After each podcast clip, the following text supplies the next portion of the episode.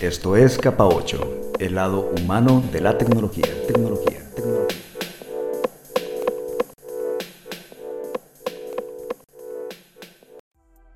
Bienvenidos a un nuevo episodio de Capa 8. Mi nombre es Lalo y en esta ocasión estaremos conversando acerca de la literatura y la tecnología. Para ello, el día de hoy tengo de invitada a Alejandra Caso Corella, quien es licenciada en literatura y se ha dedicado a la enseñanza de la misma desde hace muchos años. ¿Cómo estás, Ale? Hola, Lalo, bien, muy bien, aquí muy contenta de estar en tu programa. Así es, y a lo mejor la gente dirá, bueno, ¿y qué relación hay entre literatura y tecnología? Pero es algo de lo padre, ¿no? Es el acto de leer existe pues desde hace muchos años, es toda la vida, pero leer literatura es una cosa especial. A ti te encanta leer. Sí, a mí me gusta mucho la literatura. Desde muy pequeño mis papás me fomentaron el hábito de la lectura y pues la literatura definitivamente la referencia obligada para ello. Claro, y es, es, es en lo que nos vamos a enfocar hoy, ¿no? En lo que es leer literatura a partir de dispositivos tecnológicos. ¿Cómo encontramos literatura en la tecnología? Algo que es más importante, y aquí me sale lo parte maestra, es ver cómo la literatura tiene tres grandes áreas, los tres géneros literarios, el narrativo, el poético y el dramático. Eh, son mucho más comerciales en el narrativo, el cuento y la novela, sobre todo cuando sabemos que hay gente que lee, es, no, pues me encantó tal novela o esta novela ya la leíste, entre clásicos y contemporáneos. Y los otros dos géneros quizás son menos explotados o conocidos, como lo es el poético y el dramático. El dramático son todas las obras de teatro, aquellos escritores que deciden hacer de su historia un guion dramático para que pueda ser representado en el, en el escenario. La poesía es uno en el que voy a querer también a lo largo del programa estar recomendando sitios, eh, platicando de posibilidades para conocerla. Entonces, si te parece bien, desarrollemos el tema de hoy con el género narrativo, lo que es cuento y sobre todo novela, y la poesía. Sí, suena súper bien, Ale. Algo que nos interesa mucho en este podcast es el tema de la tecnología, es decir, cómo ha influido la tecnología en la evolución de la literatura. Seguramente nosotros, nuestra generación, lo que teníamos a la mano eran los libros. Yo recuerdo que, por ejemplo, a la casa llegaba gente vendiendo enciclopedias probablemente las nuevas generaciones que nos escuchen pues se les haga algo rarísimo, ¿no? Que gente ande casa por casa vendiendo enciclopedias cuando ahora eh, los textos pues los encuentras en internet, digo Wikipedia o muchas otras digamos referencias, las encuentras por ahí. Pero definitivamente los libros eran tal vez la única referencia que teníamos en relación al medio para lograr la lectura. Pero ahora con la tecnología, pues eso se ha diversificado de una manera exponencial, diría yo. ¿Tú qué referencias has visto que los medios tecnológicos nos traigan en relación a acceder a estos textos literarios? Pues definitivamente son muy amplios y han facilitado el acercamiento. Para poder leer algo era necesario o que te prestaran el libro o ir a una librería a comprarlo o bien sacarlo de una biblioteca. Cosas poco frecuentes o poco probables. Entonces, el hecho de que ahora podamos desde casi cualquier dispositivo, desde los pequeñitos hasta unos más grandes, tener acceso a leer un, texto completo, pues es maravilloso tanto por el placer de disfrutar el texto como por el hecho de difundir la lectura, que finalmente es algo que estamos muy, muy conscientes que a todos nos hace falta. Oye, y un dato curioso que quisiera mencionar es que Amazon, esta empresa de comercio electrónico que ahora está en todos lados, pues empieza su propuesta de negocios a partir de vender libros. Es decir, inicialmente empezó con un catálogo extensísimo de libros y este fue, digamos, lo que dio pie para ellos consolidar su modelo de negocio de venta por, eh, por internet. Entonces creo yo que los libros pues han, han jugado, digamos, diversos roles en términos del impacto que tienen en la sociedad en nosotros como lectores, pero fíjate este dato curioso también en el tema de los negocios, como de todas las cosas que pudo haber elegido, Jeff Bezos, que por ahora es una de las personas más millonarias del mundo, tomó los libros pues para consolidar su, empresa. Tienes razón, y siguiendo con el plan de negocios de Amazon, pues se hace de esta estrategia Kindle, ¿no? Que eh, por un lado tenemos el dispositivo electrónico físico, Y, por otro lado está el acceso, la base de datos de toda esta colección de, libros en formato Kindle y una plataforma de la que yo soy fan o un medio del que soy fan es el Kindle Unlimited, que es otra membresía con la que puedes eh, acceder a muchísimos títulos que es una especie de renta. Está muy interesante. Me has dicho que no lo has escarbado mucho, ¿verdad? Pero, pero muy padre porque tienes de límite 10 libros para tener en tu biblioteca y si quieres cambiar al número 11, por decir, regresas uno y vuelves a tener de acceso por una renta mensual muy baja y pues hay infinidad de títulos. Finalmente el chiste es leer y disfrutar de títulos nuevos. Y bueno, creo yo que también el que se haya fomentado esta base de lectores a partir de dispositivos, ahorita acabas de mencionar el Kindle, pero en realidad casi en cualquier dispositivo con una pantalla te puede leer un texto literario. Es decir, yo confieso que soy todavía de la generación anterior que me gusta el papel, o sea, me gustan los libros de papel, eh, compro libros con cierta frecuencia me cuesta un poco de trabajo leer libros extensos en las pantallas digitales, pero la realidad es que las nuevas generaciones que nacieron ya con las pantallas muy accesibles, pues es algo a lo que ya están muy acostumbrados. Entonces tenemos, además de Kindle, otra serie de dispositivos en donde pues acceder a la literatura ahora es, ahora sí que el pan de cada día.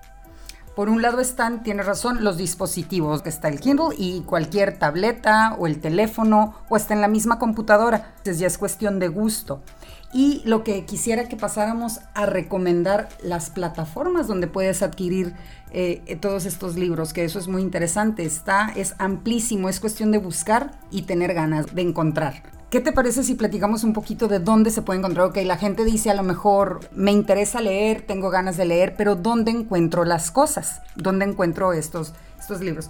En un principio empezamos platicando, decía yo que hay dos géneros que creo que se han difundido mucho más. El narrativo, donde encontramos cuentos, que no sé si te ha pasado que antes, si escuchas cuento, de pronto dices, ah, cuento para niños, pero no, el género del cuento es un género de una historia con un conflicto, con un nudo breve, tu desenlace lo encuentras en unas cuantas páginas. Ese es el cuento, no necesariamente infantil. Y hay muchísimos escritores de cuentos. A ver, dime uno. A mí me gusta mucho Cortázar. Por eh, ejemplo. historias de Cronopis y de Famas. Eh, recuerdo ese libro que fue uno de mis favoritos. Si no estoy equivocado, creo que hay cuentos en ese libro. Completamente, todo está construido a base de puros cuentos, así es, de estos personajes súper ficticios, ¿no? Que hizo Cortázar.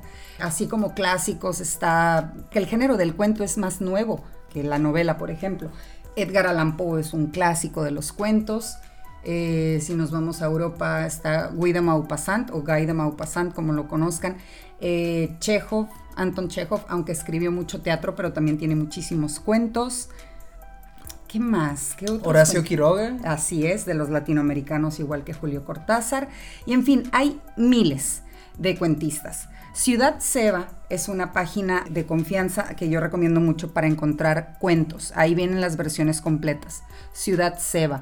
También hay muchos espacios de la UNAM que el punto de partida que tiene textos en PDF para conseguir cuentistas, sobre todo los clásicos. A veces los esa es una cosa, ¿no? Que por cuestión de derechos muchos autores que aún viven o muy contemporáneos es difícil de tenerlos así tan abiertamente, pero los clásicos, bueno, facilísimo conseguirlos.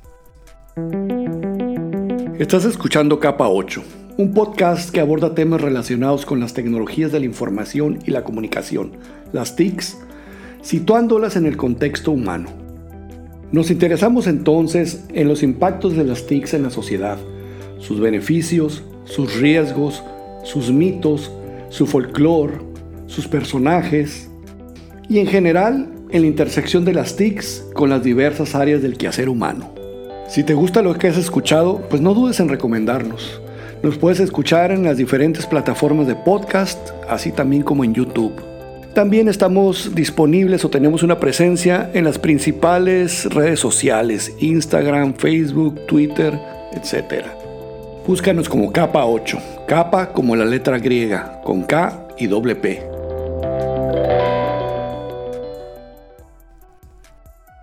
En cuanto a la poesía, estoy muy interesada antes de llegar al género novela, que es el, el más conocido. Me gustaría platicar un poquito de la poesía A mí me encanta a veces una línea, un verso poético pueden impactarnos o dejarnos pensando mucho, generarnos una imagen mental, una reflexión o simplemente la admiración de un momento o sentimiento. E Instagram, esta plataforma tan de moda, es un espacio donde hay muchísimas cuentas donde podemos leer o fragmentitos de textos completos o hasta de solamente poemas.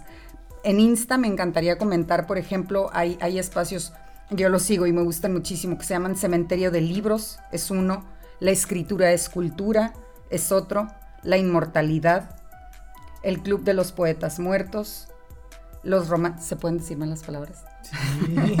los románticos pendejos es otro, muy padre, este, en donde hay aficionados a la literatura o admiradores de la literatura que se han dedicado con su cita y autor y todo a elegir fragmentos de cualquier texto, poemas, cuentos o novelas para ponerlos en una pequeña imagen, ¿no? Entonces es muy, muy, muy a gusto. En las cuentas que yo sigo en Instagram, por ejemplo, y me encantaría recomendarlo a toda la audiencia, es que padre tener esas cuentas y de pronto estarnos nutriendo de estas voces, de muchos, muchos poetas. Otra página muy padre y muy completa se llama amediavoz.com. Hay un espacio de las voces de los autores con sus poetas narrados en voz alta y también es una biblioteca de puros poetas. Está el directorio en índice alfabético de todos los poetas del mundo, yo creo, no sé quién falte, y viene un índice inimaginable de, de poetas de cada uno de ellos.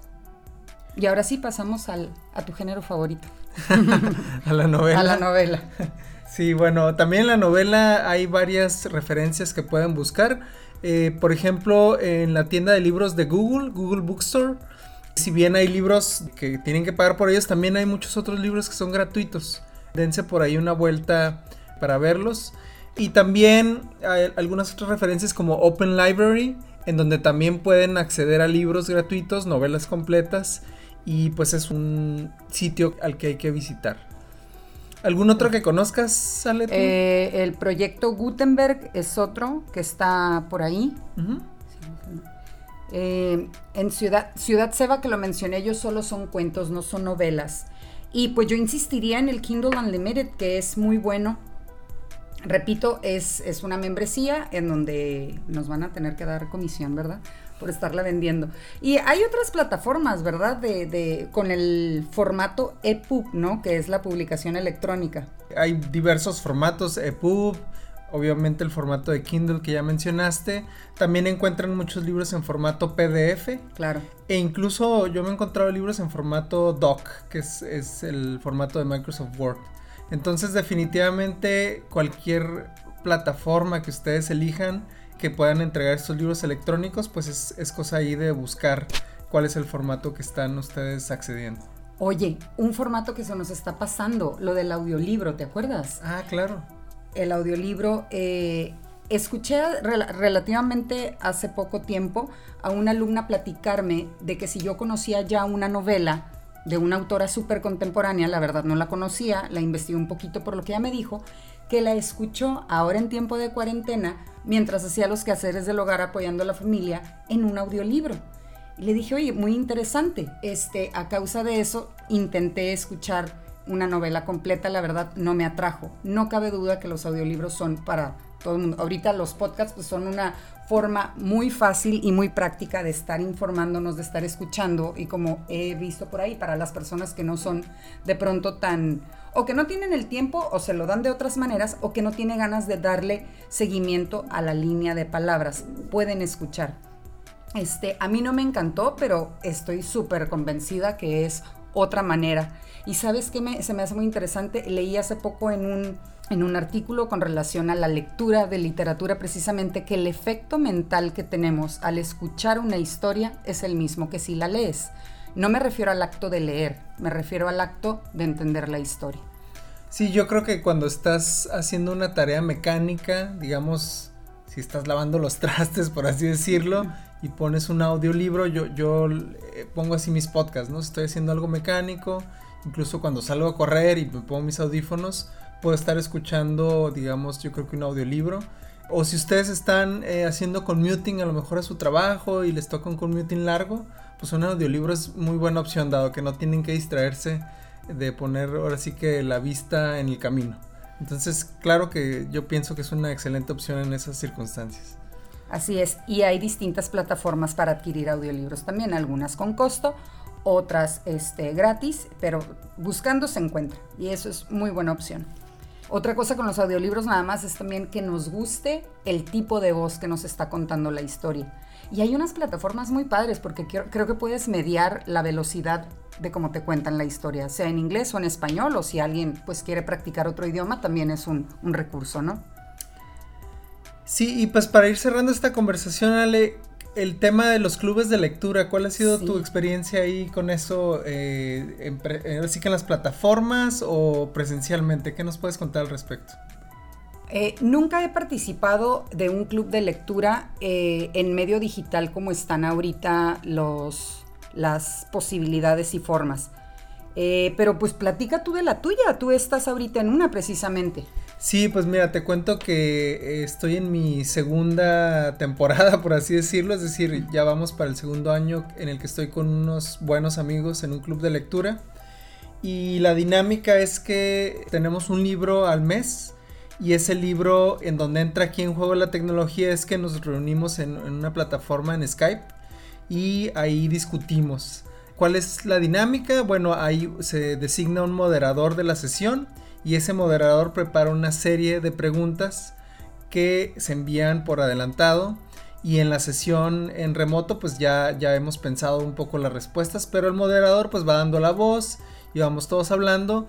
Siempre tratamos que la sesión no dure más de una hora para, para digamos optimizar el tiempo. Y en nuestro club de lectura somos alrededor de seis personas, en realidad es un club bien pequeño, pero eso nos da también pauta para que todos podamos discutir de manera suficiente nuestros puntos de vista. Y tus libros, por ejemplo, eso está muy padre. Al escuchar que son seis personas, me suena un círculo, un club pequeño, pero tienes razón. Eh, así no hay pretextos, ¿no? Vamos leyendo y vamos juntándonos a discutir. ¿Cada cuánto se juntan ustedes? Nos juntamos una vez al mes y hay, algunas veces en las que no todos pueden asistir, pero aún así pues hemos hecho sesiones con tres, con los seis completos. Digamos, tratamos de ser disciplinados en que, en que la sesión que se designe pues se lleve a cabo. Pero quiere decir que no hay pretextos. Una vez al mes, seis amigos, cinco amigos, familiares, hay que hacerlo, ¿no? Hay que organizar clubes de lectura y está muy interesante también decidir entre amigos la temática. Entiendo, si mal no recuerdo, tu temática es algo que a lo mejor yo no elegiría. ¿Cuál, cuál era la temática? Nuestra temática es ciencia ficción y fantasía. Pero algo que debo agradecer a que estoy en ese club de lectura es que retomé la lectura recreativa eh, desde hace un par de años. Había estado con puras lecturas laborales, digamos. Así es. Y eso para mí ha sido, pues, eh, ahora sí que invaluable. Pero algo que me gustaría recomendar mucho con tu experiencia, y por ejemplo, si a lo mejor me invitaran a mí a ese club de, lectura, diría, no, gracias, pero yo quisiera formar el mío y es algo que no me he dado y aprendo que es muy, muy, muy padre y que es muy posible. Entonces, no hay pretextos, hay que organizarse por autores, por países, por estilos. Y ahorita con esto de la contingencia que hemos aprendido a manejarnos en línea, pues nos damos cuenta que con mayor razón se puede solucionar. Estamos por cerrar. Sí, y, también es, recuerdo que identificaste un grupo de lectura en Facebook. Seguramente si ustedes en sus plataformas de Facebook eh, buscan por ahí un club de lectura local. Y en Instagram también. Y en Instagram, es decir, eh, a lo mejor ustedes no se sienten con el ánimo de ustedes organizar uno, pero pueden unirse a uno que ya esté por ahí corriendo, digamos, esa sería una, forma de, integrarse a esta dinámica. Pues padrísimo, ¿no? Leer y quedamos en eso, leer literatura, dijiste tú ahorita, he leído mucho o me la pasaba leyendo textos académicos, leer es importante y hay mucho que leer, recetas de cocina, instructivos, cuestiones de trabajo, pero leer literatura siempre es muy, muy gratificante, es muy recreativo es casi igual que ver Netflix y Prime Video, pero el acto de leer es, es muy interesante. Entonces, súper recomendado. Si no tenemos recursos, si no nos gusta detener el libro, hay muchísimas opciones en, digital. Y, y, pues el chiste es eso, leer y compartir. Buenísimo, pues muchas gracias Ale por haber estado en esta conversación con nosotros con este tema de literatura. Ya queda ahí la invitación eh, de unirse a un club de lectura, de agarrar el libro que tengan por ahí a la mano y empezar a hojearlo y van a encontrar eh, momentos muy gratificantes de, de hacerlo. ¿Algo con lo que quieras cerrar Ale? pues nada, que ojalá nos enteremos que hay más gente leyendo, ¿no? Gracias a este podcast. Y muchísimas gracias por la invitación. Bueno, nos veremos en nuestra siguiente emisión de Capa 8. Mi nombre es Lalo. Hasta pronto.